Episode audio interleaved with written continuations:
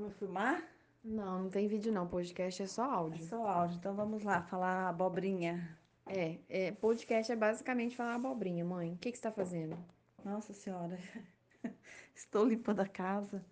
Uma hora dessa, loucura, loucura. Ah, mãe, já você podia fazer o seguinte: explica por que que você usa sandalinha, só que dentro de casa você usa sandalinha de salto. Ai, porque eu tô chique, velho.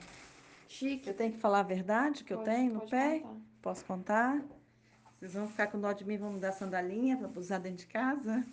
Que essa daqui já tá batido três pregos. Tem três pregos de um lado, três pregos de outro.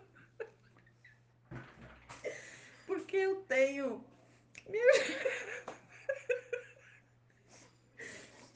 Lembrar que eu tenho. Paciente. Passei de plantar no pé, então eu tenho que usar saltinho alto, até dentro de casa. Muito chique eu. E o que que acontece com seu pé? Dói, parece que tá espetando igual uma faca entrando no pé. É isso. Mas aí a gente vive assim mesmo, rindo, dando gargalhadas. No ensino fundamental, é, o meu irmão, ele tinha um apelido de ser chamado de pó de arroz. E eu, que estudava na mesma escola, não entendia. Até que um dia me explicaram depois que ele escolheu um belo dia de sol para passar pó na cara, porque ele não gostava das sardinhas dele. E todo mundo percebeu que ele estava com pó. E desde então ele começou a ser chamado de pó de arroz na escolinha.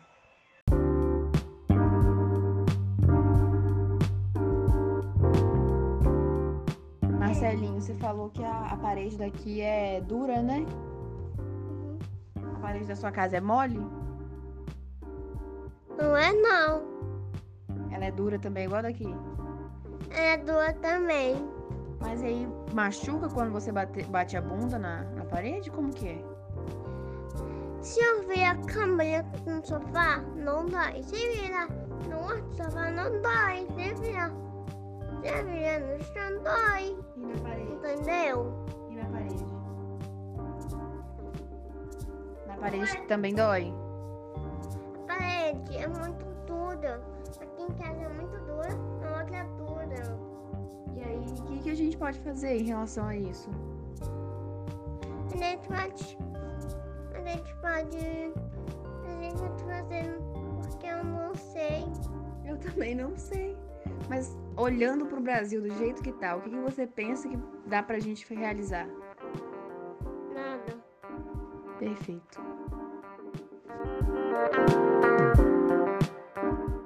Eu tô lembrando agora que quando eu era criança, lá pros meus 11 anos, eu brincava muito de Barbie.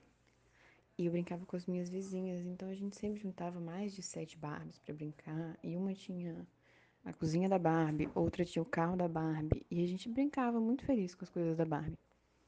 Só que eu uma vez eu brinquei que eu era editora de uma revista enquanto Barbie.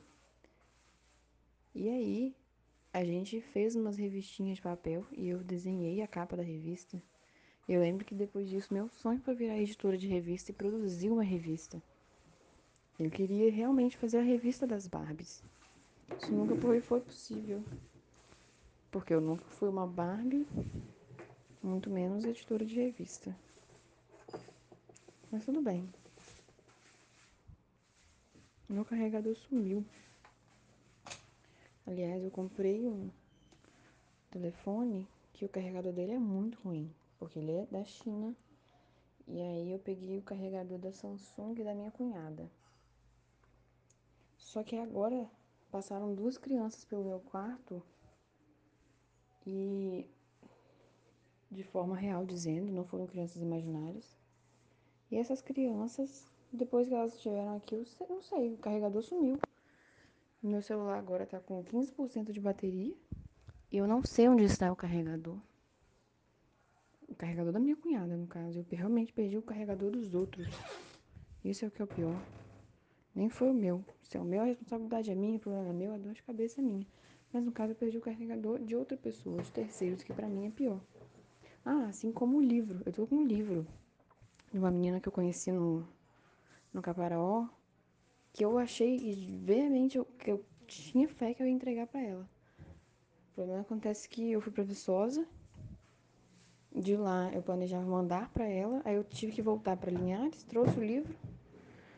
É, o livro colou a contracapa, a capa de trás dele, numa mesa que eu pintei com uma tinta muito ruim, inclusive. Epox, não pintem qualquer móvel com epox, epox, porque ele não seca nunca e tudo gruda.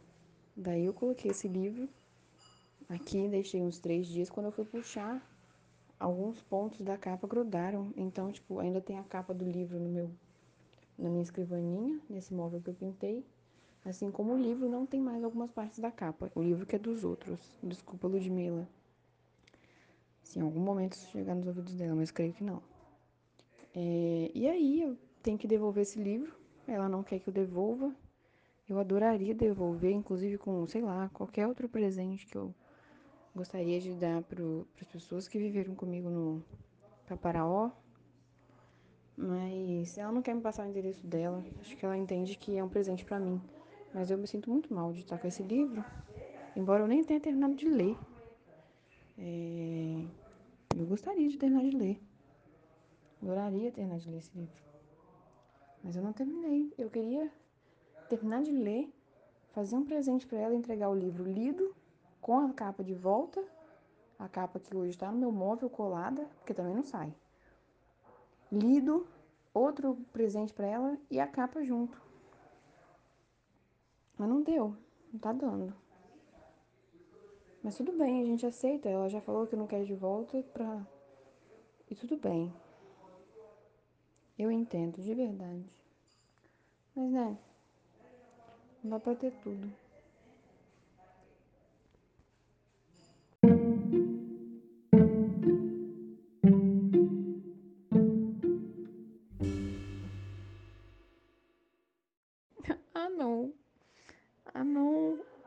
Carregador tava dentro do lixo do banheiro. As crianças jogaram o carregador dentro do lixo do banheiro.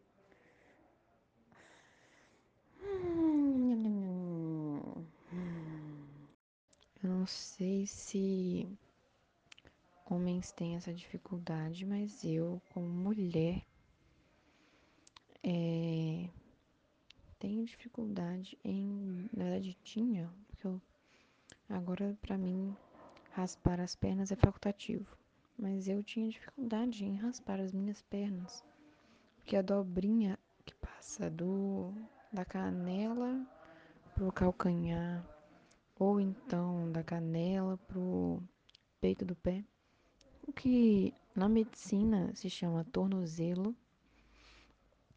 É, eu sempre acabava raspando a gilete de forma errada e cortando meu tornozelo. E aí eu tinha sempre machucadinho no tornozelo, um machucado charmoso que me acompanhava depois das depilações na, na canela, né? É, Sempre foi complicado bater gilete dessa maneirinha. Mas aí também tem o fato de que agora eu uso tornozeleira.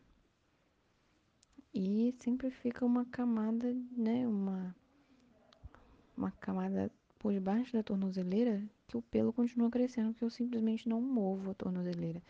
Então eu raspo. Daqui a 15 dias raspo talvez de novo. Quando eu vejo, tem uns uma, um, uma corda, uma faixa de pelos grandes, grossos e pretos no meu tornozelo. Uma, tipo uma, uma barra de calça desfiada. É bonito. Às vezes tem quem goste. Em algumas culturas, o excesso de pelos ao redor de um tornozelo pode ser interessante. Era motivo de briga entre os machos. Era. Posso, posso, posso ver isso depois as fontes para vocês. Para você, no caso. E depois eu falo. Mas creio eu que alguém deve ter brigado por esses pelinhos em volta do tornozelo em algum momento nesse planeta. É o que eu penso.